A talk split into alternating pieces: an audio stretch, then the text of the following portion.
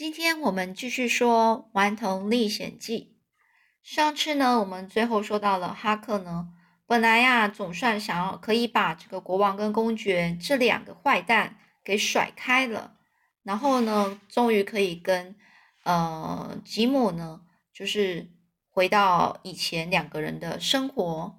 问题是呢，没想到这两个骗子啊，竟然就是这么快。一下子呢，又就赶到赶上去他们的木筏了。这时候呢，这个哈克呢在旁边就一直听到国王跟公爵他们互相在指责对方，有关于那所有的一切，例如说那一袋金钱为什么是到最后是放在呃那个死者的棺材里呢？这也是很奇怪，他们都不知道为什么。然后互相的责怪对方。那这时候国王啊，他冷冷的回瞪着公爵说：“那你当然知道啊，你当然知道啊，这就是你做的嘛，你做的你自己都不知道啊。”所以这个公爵呢，他就很生气的说：“哎呀，你在说什么？你说谎！”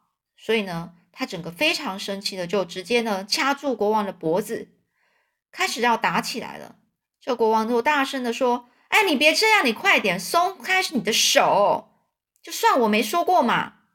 而这公爵他很生气，就说：“不行，你必须很郑重的跟我道歉，而且老老实实的承认是你想夺出那一袋金钱。你打算等那一天把我甩，哪一天把我甩掉之后，你再一个人会跑回去把它挖出来，对不对？”这时候啊，这个公国王就说：“我我没有啊，我没有。”这公爵又继续说：“你说谎，你说谎。”这国王啊就被这个公爵掐的，真是托安娜整个脸都涨得通红，开始呼吸困难了。国王仍然很很顽强，就是很坚持的就抗辩，就是说，很就澄澄清啊，说我我我真的真真的没没没有。嗯，这时候公爵他还是。说你还嘴硬啊！我我最不能忍受别人欺骗我了。这国王的喉咙啊咯咯作响，终于啊，他不得不气喘吁吁说：“好好好好，我承认，我承认。那你饶了我吧。”而这个公爵这才很生，才放手，然后就说：“你再不承认，我就真的掐死你！这个老狐狸，你呀，就是彻底呢，就是少见那些奸诈，居然呢还把我哄啊哄，还哄我。”把演皇家奇物赚来的钱拿出来，哎我真不敢相信自己这么傻，哎，会相信你这个老坏蛋。这国王就很委屈，然后但是又很害怕，说：“哎呀，不对吧？是你自己说要把你那六千个金币凑齐的，又不是我。”这时候公爵就说：“你不要再说了，我不会再听你胡说八道了。”这公爵啊，整个是气呼呼的走开了，这抓起的酒就猛灌着解闷。不久啊，这国王也拿起酒来，闷闷不乐的喝起来。而半个小时之后，这两个骗子都醉倒了，再次凑在一起，又唱又叫，亲热的像什么似的。等他们闹够了，躺下来呼呼大睡后，哈克才把这几天的遭遇详细告诉了吉姆。而四个人啊，连续往下游一连赶了好几天的路，再也不敢随便在哪一个小镇靠岸。只是一直顺着大河往下滑，不久来到了一个天气软和的地方。附近有一个叫做派克斯维尔的小镇，而这里呀，离哈克和吉姆一开始最一开始出发的地方已经是相当的远了。这两个骗子觉得应该已经脱离了险境，又兴致勃勃的跑到小镇上去做生意。这所谓的做生意是特别讲做生意，只是在做坏事的意思。可惜呀，不知道是这个小镇的居民比较聪明呢，还是见过的世面比较多。总之啊，国王跟公爵在这里啊，就是处处吃瘪，处处吃瘪，就是没办法好好的做生意，做坏事，什么都做不成啊。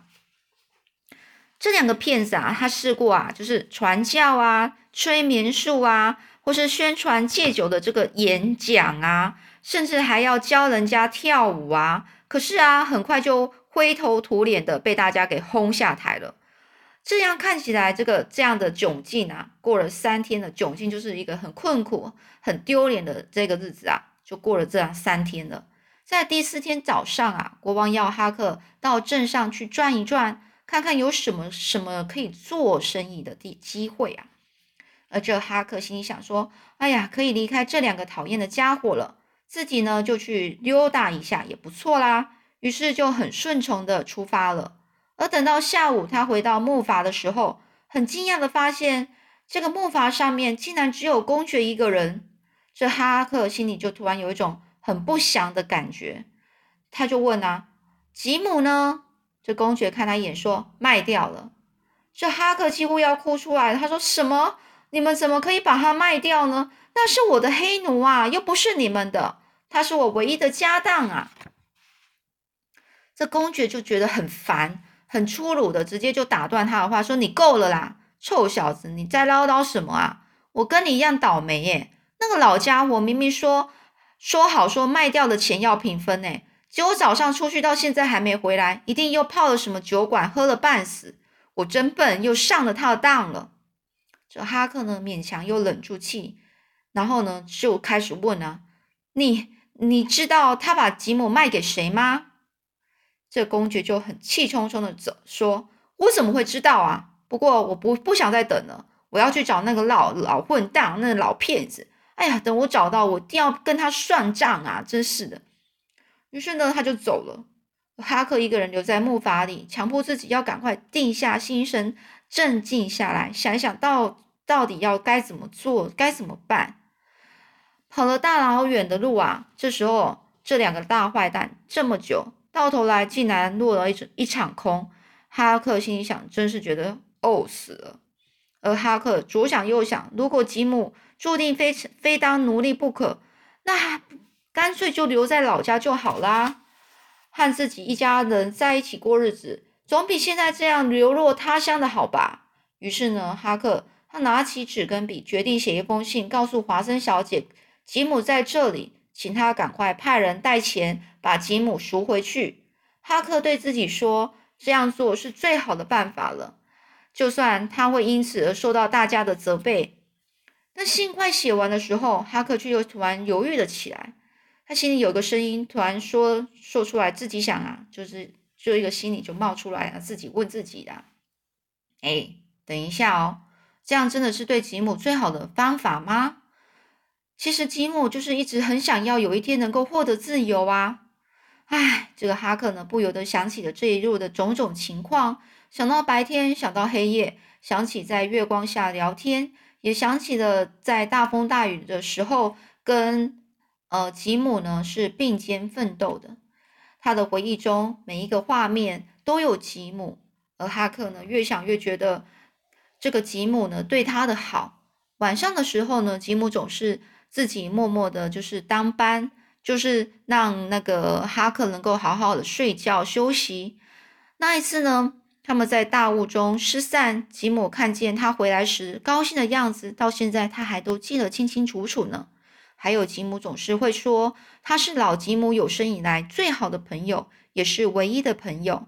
想到这里，哈克不知不觉眼睛就湿了，就开始哭了，流泪起来了。而一低头啊，看见快写好的信，他没有考虑太久，就把它撕掉了。他就非常，呃，就是认真的去想着，如果我帮助黑奴逃亡，真的被大家看作是一件坏事，将来一定会下地狱的话，那么那就下地狱吧，就下地狱吧，我就不管了。他决定啊，马上到小镇上去打听吉姆的下落，然后想要设法去救他。哈克呢下定决心，绝绝对要协助老吉姆永远脱离奴隶的生活。而这哈克的运气实在是很不错哦，才到镇上就遇到了第六个人。而这第六人那个口中啊，打听到吉姆被卖到一个叫做菲尔普斯的家庭里，而他甚至也打听清楚菲尔普斯家在哪里，该怎么走。而尽管哈克想在现在还没有什么。具体的想法要方法要怎么救救吉姆的方法？那但第一步呢是要先赶到菲尔普斯家看看情况喽。反正啊，船到桥头自然直啊。就在他准备出发的时候，哈克突然看到一个惊心动魄的景象，就是吓到他很害怕的一个景象。一群人呐，拿着火把，疯狂的从街上呼啸而过，呼啸而过就是整个跑过去。他们一边走一边大大声喊着，有的人敲着铁锅，有人吹着喇叭。再仔细一看啊，原来他们是抬着两个人在游街啊，而那两个人不是别人。就正是国王跟公爵，他们浑身都被涂满柏油，粘满鸡毛，活像是两把巨型的鸡毛毯子。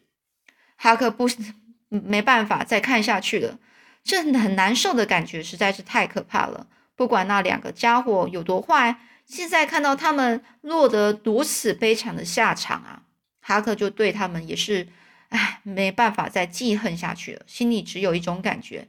说私刑啊，真是可怕。私刑的意思就是那些有些人啊，就私地私下呢，就去处罚某些人，哦，叫私刑。附近呢，有人就大大的在评论着说：“哼，这两个招摇撞骗的家伙，能够逮住他们，真是好事一桩啊。”而也有一些母亲啊，趁机会就对孩子教育说：“孩子啊，你看人呐，绝对不能做坏事啊。”做坏事的人绝对没有什么好下场的。而这哈克没听完，就默默的走开了。那接下来他又怎么要用什么方法去救呃这个吉姆呢？又有什么方法可以让吉姆恢复呃就是他的自由生活呢？我们下次再说喽。